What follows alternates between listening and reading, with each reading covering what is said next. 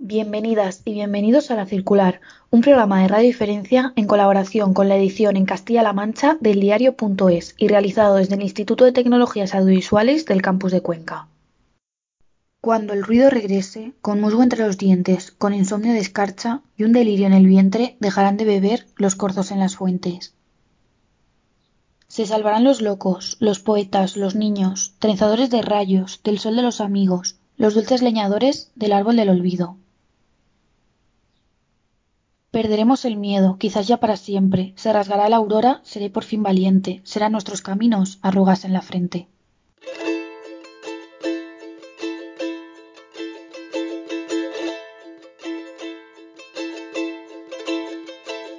Cuando el ruido regrese, con musgo entre los dientes, con insomnio de escarcha y un delirio en el vientre, dejarán de beber los corzos en las fuentes dejarán de beber los corzos en las fuentes.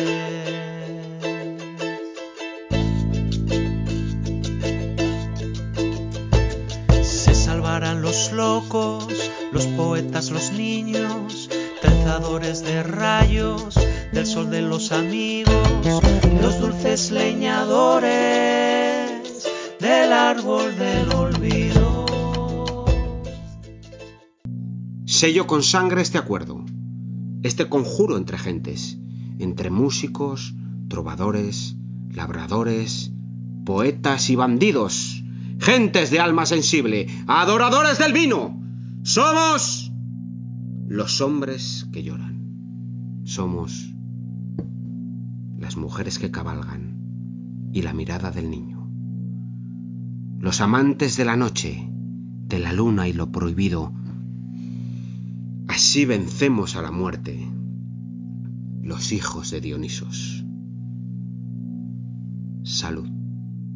Esta tarde nos acompaña en la circular de Radio Diferencia el campesino de la palabra antigua y contemporánea, Héctor Castrillejo, que presenta su poemario Dioses, ruinas, semillas y canciones, que incluye entre sus páginas los poemas en los que se apoyan las letras de los tres primeros discos de Naan. Bienvenido. Hola, buenas, ¿qué tal? Bienvenido. Eh, la poesía y la música eh, es lo que une a todas las culturas, a todas las, a todas las religiones. Tú cuando nos hablas de dioses, nos hablas de una especie de dioses eh, mortales, ya desaparecidos, que no están. Mm, buena pregunta. Mm, no lo tengo claro, porque unas veces significa eso que has dicho, otras otra. A veces, cuando la palabra Dios es para mí es una es la metáfora de las metáforas. ¿No? Mm, es, Ahí es- quería ir yo a parar. es el, es el demiurgo, lo que genera cosas, ¿no? Entonces, yo soy un enamorado de la prehistoria, me dedico a la- también a la arqueología experimental, a la prehistoria, y a mí todas las referencias a las deidades antiguas, las más ancestrales, es lo que me, me conecta con la poesía de manera automática y profunda. Entonces, claro, las deidades antiguas son muchas cosas, pero acaban todas en la naturaleza misma, ¿no? Y son los, el rayo, los árboles, los ríos, todo eso para mí tiene mucho que ver. Las un poco más modernas también, las de la, de, la Grecia clásica, todo eso, ¿no? Entonces, todo ese mundo de los dioses antiguos paganos, para mí son metáfora de muchas otras cosas. Entonces, mm, ese hilo me encanta, me encanta recorrerlo. En el libro hay muchos, por ejemplo, brindis. Eh, brindis que son oraciones antiguas, más antiguas que la mayoría de las religiones, ¿no? Antes de, antes de que hubiera religiones monoteístas ya, ya, ya orábamos alzando un cuenco de vino para, para, para, para estos dioses de- del vino. Entonces, eh, Dionisos, Baco, todo eso también están ahí en el libro.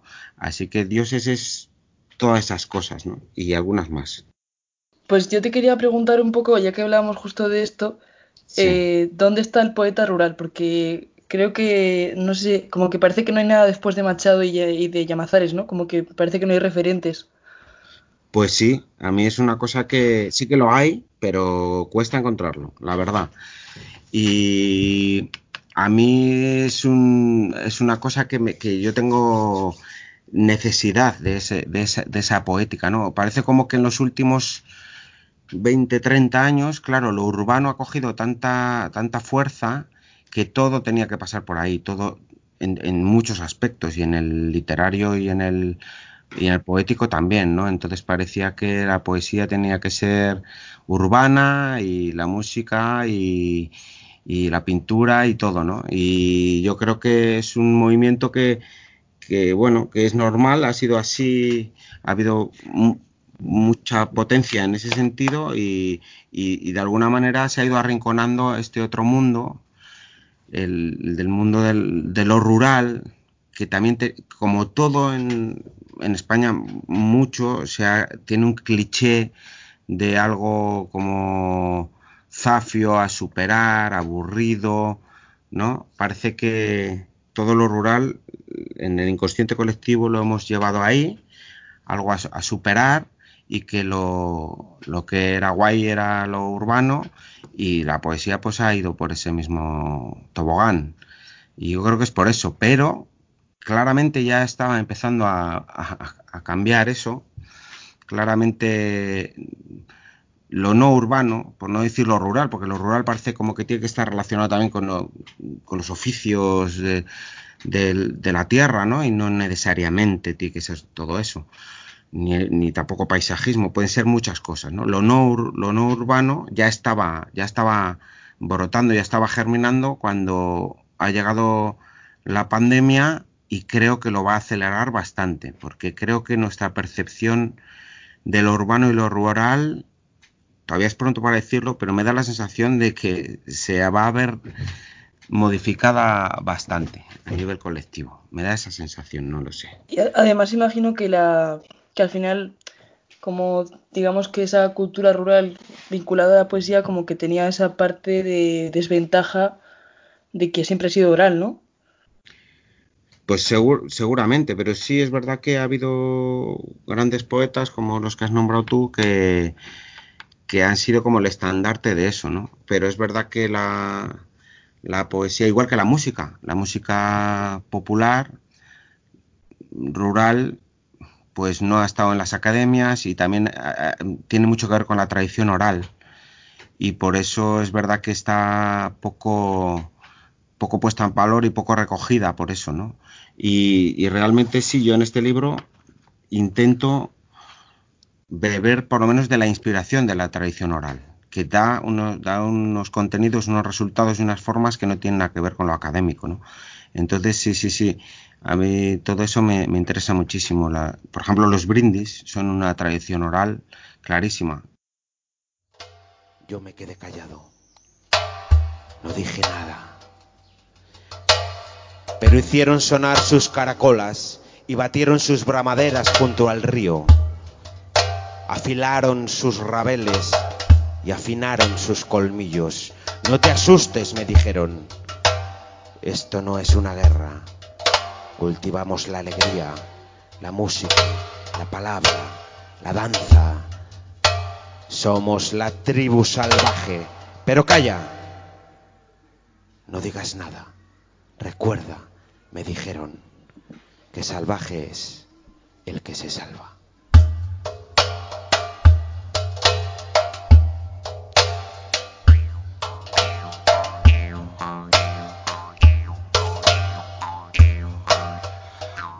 Las luces de enero.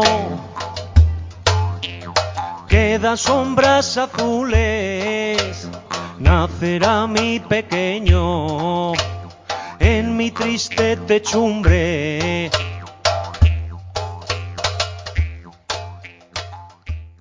Pero es una, es una cosa curiosa en tanto en lo que conozco de tu poesía como en las canciones del LAN, en alguno de estos recitales poéticos, cómo la poesía de Héctor Castrillejo, igual que la canción del LAN, no se sabe muy bien eh, si es tradicional o es nueva creación, o sea, tiene el sabor de la nueva creación, pero destila también la palabra masticada, lenta, ¿vale?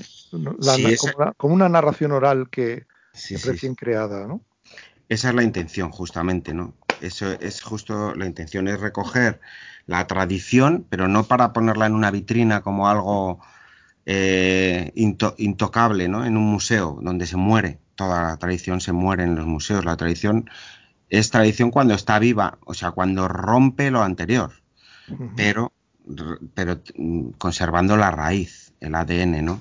Entonces, justamente con la música, en el AN hacemos eso, intentar recoger ritmos, recoger melodías o, recoger instrumentos, pero para hacer una, una, composición contemporánea. Y yo con las letras y con la, con la poesía intento hacer lo mismo. Y desde luego no es nada nuevo, ¿no?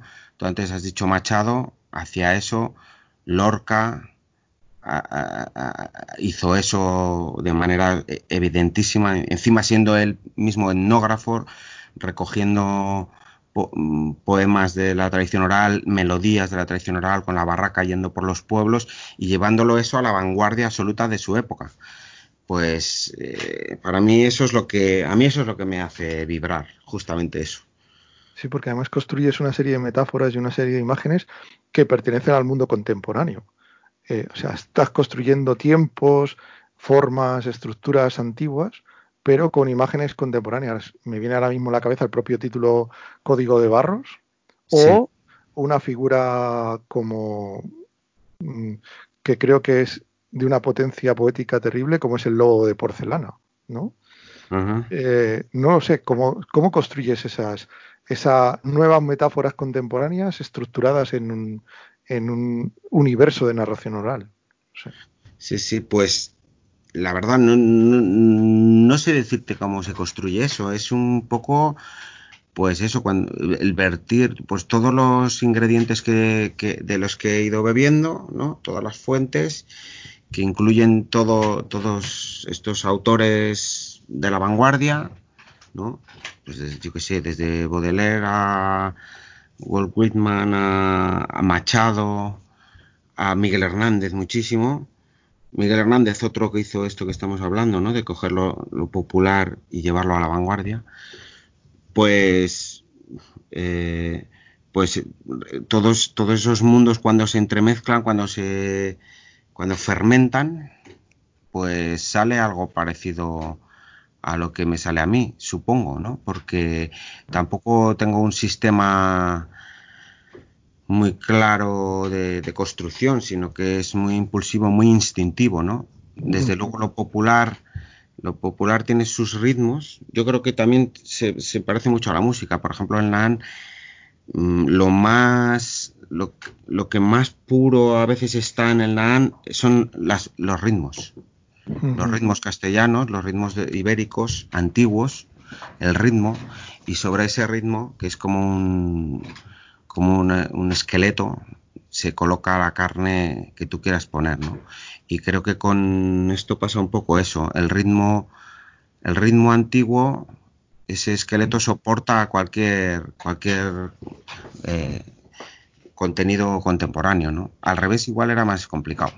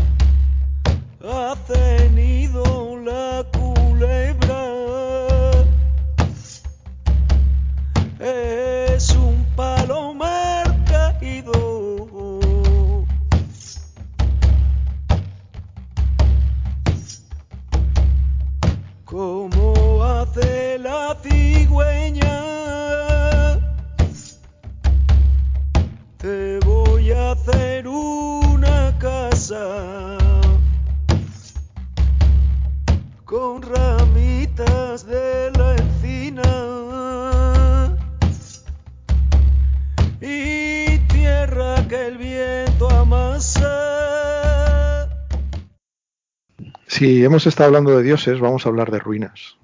Eh, lo de la España vaciada es ya casi un tópico. Sí. ¿Se está convirtiendo en una etiqueta ya vacía un poco de contenido? ¿Se ha vaciado la España vaciada? dices. Sí, creación de contenido.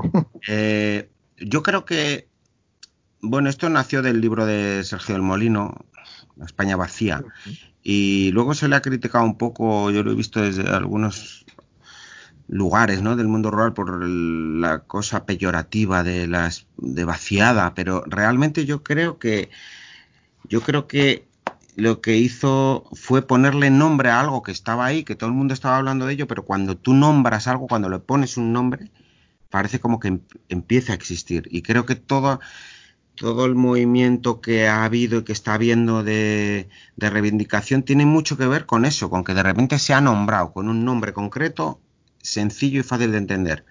Entonces, pues bueno, eh, mm, sí que es verdad que ya ese movimiento de de repente de hacer visible lo invisible, pues corre el peligro de morir de éxito. A veces, bueno, de éxito, de éxito, digamos, de, de aparición en los medios, porque de, de, cambio real no, pero de, como que es un tema que ha, ha resultado muy atractivo a los medios un tiempo y ya empieza a saturar y, a, y, empieza a convertirse en una moda un poco en vez de en un, un, planteamiento serio a nivel de sociedad, ¿no? Puede ser, sí, sí, puede ser, pero yo creo que el inicio de, ponerle nombre creo que fue muy importante y, a mí me parece bien, aunque digan, bueno, vaciada, es provocación, ¿no? Es una provocación, la España vaciada ya sabemos que no está vaciada, todo el mundo lo sabe. Es una forma de provocar y decir, pues aquí estamos, ¿no? A mí me parece bien. La despoblación también es una ruina, ¿no? Es como que van vinculados también y también está, por otra parte, no solamente la ruina, sino también hay una vinculación a, a la lucha entre los que tienen lugar, ¿no? Los que tienen los pobres y los ricos, por así decirlo, ¿no? Como que está siempre esa lucha también. Eh, no, te, no te he entendido bien. Ya, es que es una pregunta un poco rara. Como que. Dame un poco más, sí, sí. Sí, como que la, la ruina es despoblación, ¿no? Que sí. es lo que se queda, pero también está la lucha siempre dentro de esos espacios de los que los pobres sí. y los ricos, ¿no? Bueno, sí, claro. De, de hecho, todas estas ruinas que hay aquí en este pueblo y en tantos otros, ¿no? Tienen que ver con la despoblación. La despoblación tiene que ver con la inmigración. O sea, quiero decir que somos una tierra de inmigrantes, ¿no? Y, es, y, y, y eso no, no, deberíamos olvidarlo.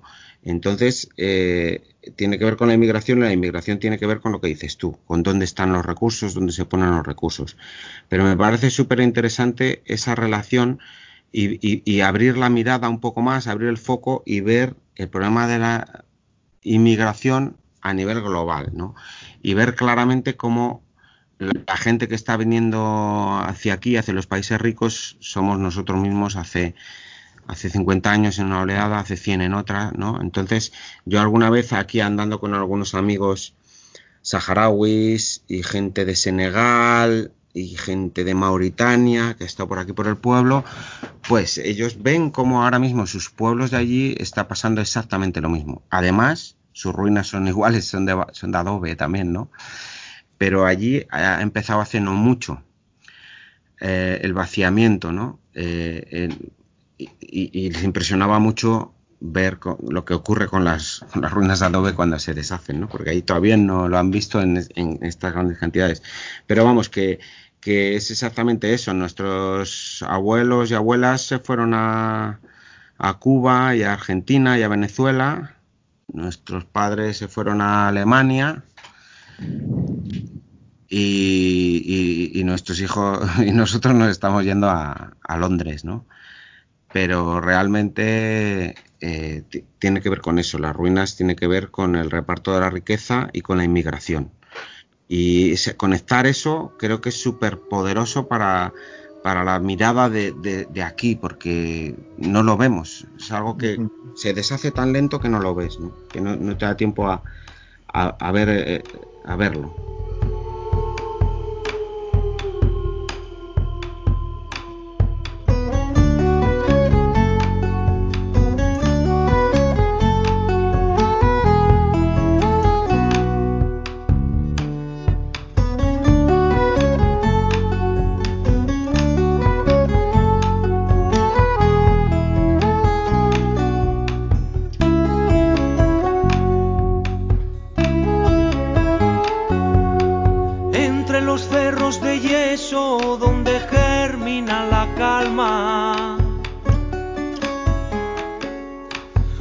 Nacer hacia el otoño en una noche estrellada y abajo en el río los chopos cantaban. Se me ha caído una hoja, la ha llevado el agua y ahora ya no tengo ni hoja ni nada. Estás escuchando a La Circular. Si quieres ponerte en contacto con nosotras, proponernos ideas, contarnos tus historias o compartir tus pensamientos, ponte en contacto a través de Instagram y Twitter o desde la página web lacircular.es. Tan lento y tan rápido, ¿no? Porque apenas Sí. en, muy pocos años hemos perdido una cultura milenaria, ¿no? Es como si el eh, si hubiera desaparecido, se nos hubiera, se nos hubiera deshecho entre las manos y ya hemos perdido casi el último eslabón. ¿Queda un último eslabón de la cadena del que agarrarnos o, o hay mucho, porque en, en tu en tu música y en tu poesía hay algo ya como de irrecuperable, ¿no? De una cultura que es irrecuperable, que es pasado ya. Pues no lo sé, yo creo que es verdad lo que dices, o sea, las culturas tradicionales, las culturas campesinas, es un, es un continuum desde, desde el neolítico. Hace 10.000 años que estamos aprendiendo cosas, mejorando la fórmula generación tras generación para llegar a, sitios muy interesantes y esos 10.000 años en 50 estamos a punto de perder una cantidad de conocimiento y de sabiduría absolutamente incalculable que si se pierde mm, va a ser imposible recuperar porque hemos tardado 10.000 años en juntarla, ¿no? Eh, pero yo creo que el futuro pasa por recuperar, por, por primero dejar de perder toda esa sabiduría que se, se va a borbotones y segundo intentar recuperar lo que lo que ya casi se ha perdido porque realmente y, y- y esto del coronavirus nos ha puesto en nuestro sitio no, no- nos creemos nos hemos creído invencibles y con una soberbia tremenda no de nosotros ya no necesitamos saber todo esto esto que es, que es lo más importante que es los ciclos a los que pertenecemos, la naturaleza, cómo funciona todo eso. Y, y realmente sin eso estamos perdidos. Si, si vienen mal dadas, cuando todo ese conocimiento, eh, pues es lo que nos va a hacer salvarnos, ¿no? O sea, de hecho, eso es lo que eso es lo que hablábamos antes de cómo en los pueblos se ha vivido de una manera muchísimo menos estresante todo esto del confinamiento, porque, porque hay una sabiduría ahí detrás, y es, y es, que es verdad, que tiene que ver con los ciclos, con el tiempo, con la naturaleza, que hace que, que, no, que no, tengas la, la, presión tan enorme de la dependencia. El mundo, el mundo, el, mundo moderno y tecnológico lo que nos hace es ir muy rápido, con lo cual no vemos lo que va despacio, que es la mayoría de las cosas, y nos hace sobre todo dependientes. Hemos cambiado el, uh, el, saber un poco de todo, ¿no? que es lo que sabían nuestros abuelos, sabían mantener los ciclos enteros de su vida, sabían construir su casa, conseguir sus alimentos, parir sus hijos, sabían todo lo que era necesario para estar bien, lo hemos cambiado por ganar dinero y que nos lo hagan. Cuando vienen mal dadas, la gente que todavía tiene un poco de ese conocimiento no tiene tanto miedo, no tiene miedo. Eso es Semillas resistentes. Claro, eso es, ¿no? La tradición es una semilla resistente. Es una semilla resistente, lo cual no quiere decir que haya que permanecer con todo igual, porque también se ridiculiza mucho eso, ¿no? Uh -huh. Si hablas de tradición, parece como que primero tienes que ser tradicionalista, conservador, y que y luego que tienes que coger las cosas y dejarlas como están. No, no, no. No se trata de eso. Se trata de, de ir hacia donde tú quieras ir, pero sabiendo de dónde vienes, porque si no, pues eso, vamos muy rápido hacia ningún sitio, como un pollo sin cabeza. Mm. Cuéntanos algo de Jerónimo Aguado o de la Universidad Rural del Cerrato o de Pablo Freire, de lo que Jerónimo. Aguado es nuestro nuestro inspirador aquí, absolutamente. Es pastor, campesino, de tierra de campos, y además es artista y poeta. Entonces, claro, es, nuestra, es nuestro sabio de la tribu. Es el sabio de la tribu. ¿no? Entonces, él eso siempre dice, no te metas con un pastor que tenemos mucho tiempo para pensar. Y como, y, y, entonces, pues, él piensa muchas cosas que nos sirven como herramienta, ¿no? Y, es un amigo y una referencia total que fue a través de la cual eh, el proyecto que, que empezábamos a hacer aquí en Tabanera de recuperación de las sabidurías perdidas, de todo esto que estamos hablando, pues nos conectamos con los modelos de universidad rural, que la primera empezó ahí en Amayuelas de abajo, donde trabajo y trabaja Jeromo durante muchas décadas, un pueblo ecológico, un pueblo que está recuperando muchas cosas y, y entonces pues hicimos, hicimos una universidad rural Paulo Freire más. Hay nueve en España y, y digamos que Jeromo es un poco el iniciador de todo eso y una inspiración muy grande.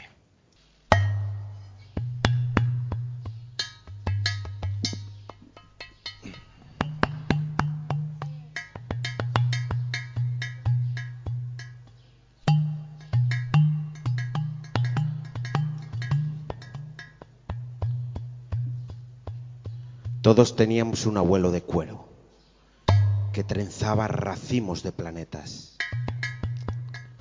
Sabía el oficio, los cogía de uno en uno por el rabo y los entrelazaba. Ordenadas de a pares ponía esas constelaciones colgadas de una vara en la panera. Luego olía todo a planeta, en la panera y en la despensa. Yo entonces no me daba cuenta de lo asombroso de aquel oficio de titanes. ¿Os acordáis? Tenía nuestro abuelo las manos duras y brillantes y no hablaba. Nunca hablaba cuando trenzaba aquellos pequeños mundos. Creo que pensaba con las manos. Me gustaría, no sé, hay tantísimas cosas que, que me gustaría preguntarte, pero sí me gustaría saber qué tipo de cosas se hacen en una universidad rural. ¿Qué, Tipo de, ¿Qué, Tipo de, saberes o sabidurías se aprenden? Pues mira, yo te cuento. Nosotros eh, siempre hablamos de la recuperación de las soberanías perdidas, precisamente por esto que te contaba antes. Todos los conocimientos, digamos, de la, de la máquina esta, de la velocidad, mm, son conocimientos muy interesantes, pero que nos hacen perder soberanía, que es la capacidad de tener tú las riendas de tu vida, ¿no? De, manejar tú eso, tu tiempo, tu comida, tu casa, todo eso, ¿no? Entonces, todo lo que nos hace recuperar esa capacidad de tener soberanía, de tener tú el control de tu vida, las soberanías perdidas, es, es, es un poco el eje de nuestro, de nuestros cursos. Y desde esa inspiración, pues hacemos cursos de muchas cosas, talleres, bioconstrucción, plantas medicinales, eh, eso, eh, soberanía alimentaria, muchas cosas. Y no solo eso, también hacemos mm, cursos de, cualquier cosa que haga que venga la gente aquí. Que la gente de las ciudades venga a formarse a un pueblo pequeño ya en sí mismo es invertir el flujo y cambiar muchas cosas, muchos clichés y muchas inercias, ¿no? Hacemos también actividades culturales, hacemos festivales de música, de teatro, pero sobre todo nosotros aquí nos hemos especializado en una recuperación de una soberanía, que es la soberanía de la alegría, lo hemos llamado. ¿no? Porque, sí, sí, es un concepto que, que, es, que es bonito el nombre y es bonito el, dedicarse a ello, ¿no? Porque las otras universidades rurales, pues hay mucha gente que, que trabaja en, digamos, en el en torno a la soberanía alimentaria, gente que produce alimentos, bioconstrucción, cosas de esas, pero aquí nos hemos juntado una tribu que tiene más que ver con lo artístico, con lo cultural, lo educativo también, de manera que no, no éramos gente que, de trabajar la tierra, aunque todos tenemos nuestras huertas y eso, ¿no? ¿Qué podíamos aportar? Pues bueno, lo que hemos llamado la soberanía de la, de la alegría, que es gestionar también el ocio. El ocio es una pieza clave en todo esto del abandono de los pueblos, porque lo hemos convertido en un bien de consumo y mucha gente se va de los pueblos no porque no tenga trabajo. Yo he visto aquí como mucha gente joven se ha ido teniendo aquí tierras, pero dice yo me voy de aquí, no aguanto más. ¿Por qué? Pues por, porque el ocio se ha, caído como las casas. Aquí la gente se, creaba su fiesta, creaba su música, creaba su baile, creaba su vino, creaba todo, ¿no? Y cuando eso ha desaparecido, si aquí no vienen las instituciones a a montar el ocio, pues no lo hay. Y, y, como no es rentable, no vienen. Entonces, eh, si conseguimos recuperar eso, y lo estamos haciendo un poco, pues eh, también de, esa parte estamos salvados, ¿no? No solo hay que alimentar el cuerpo, sino también el alma, ¿no? El espíritu. Y esa forma de alimentar el espíritu que es la música, que es la poesía, que es la danza y todo eso, pues parece una cosa menor, pero creemos que es bastante, bastante fundamental. De eso va. De eso va la cosa, por aquí. Supongo que esta pregunta no te vas a escapar en ninguna entrevista que te hagan, que es que ¿qué tienes en las páginas de Dioses, Ruinas, Semillas y Canciones del próximo disco del NAN? Del NAN. El natural androide, por cierto, ¿no? Sí, sí, sí, natural androide, androide natural. pues no lo sé. Mm, no me lo. No sé si habrá mucho o, todo. Quiere decir que los poemas son semillas, es verdad. Entonces, aquí hay algunos. Desde luego están todos los poemas y las canciones de los discos del Naan no, están las letras tal cual, algunas coinciden exactamente, otras no, porque al, hacer la canción, pues se han ido quitando trozos, modificándolo, pero aquí están tal y como fueron concebidos en el origen, ¿no? que es a veces diferente que las propias canciones. Pero de lo futuro, en principio no hay ningún tema nuevo, ni siquiera el poema del último tema que hemos hecho de Cuando el ruido regrese está ahí. Pero no hay nada concreto. Ahora, hay como semilla, pues hay muchas cosas que seguramente en algún momento usaré, ¿no? Porque es un poco mi, es mi, almacén de metáforas.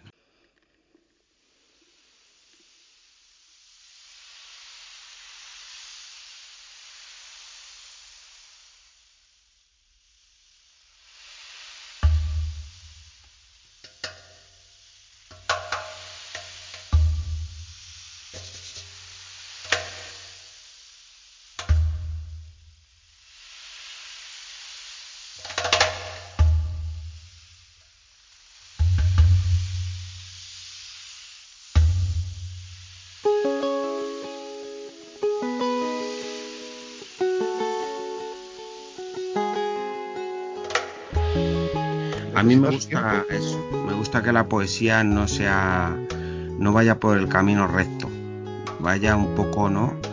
Eh, mira, hace poco eh, descubrí un, poeta, Henry de Luca, italiano, que, él dice eso, que la poesía tiene que ser como un lanzador de cuchillos, que acierta el que no da en el blanco. Tienes que ir alrededor del blanco, ¿no? Pero no dar en el centro. Y ahí es cuando funciona. Yo también lo creo. Entonces, que no sea, que, que tenga muchas revisiones, que tenga. Que la metáfora es eso, que no te lleve directo, que te lleve por un camino insospechado para que siempre se renueve, para que oigas el poema o la canción dentro de ocho años y ya te cuente otra historia que va a dar al mismo sitio pero ya te cuenta otra historia. Y en ese calidoscopio de, de palabras es donde, donde fermenta la emoción, creo yo.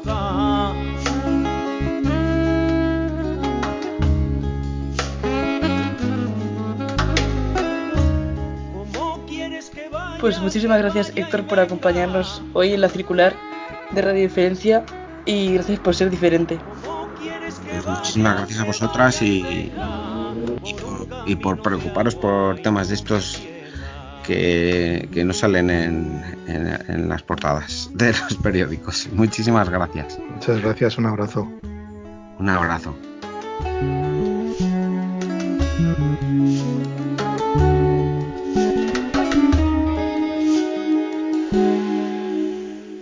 Gracias por ser diferentes. Gracias por escuchar la circular de Radio Diferencia. Puedes encontrar todos nuestros contenidos en iVoox, Spotify e iTunes o a través de nuestra página web lacircular.es.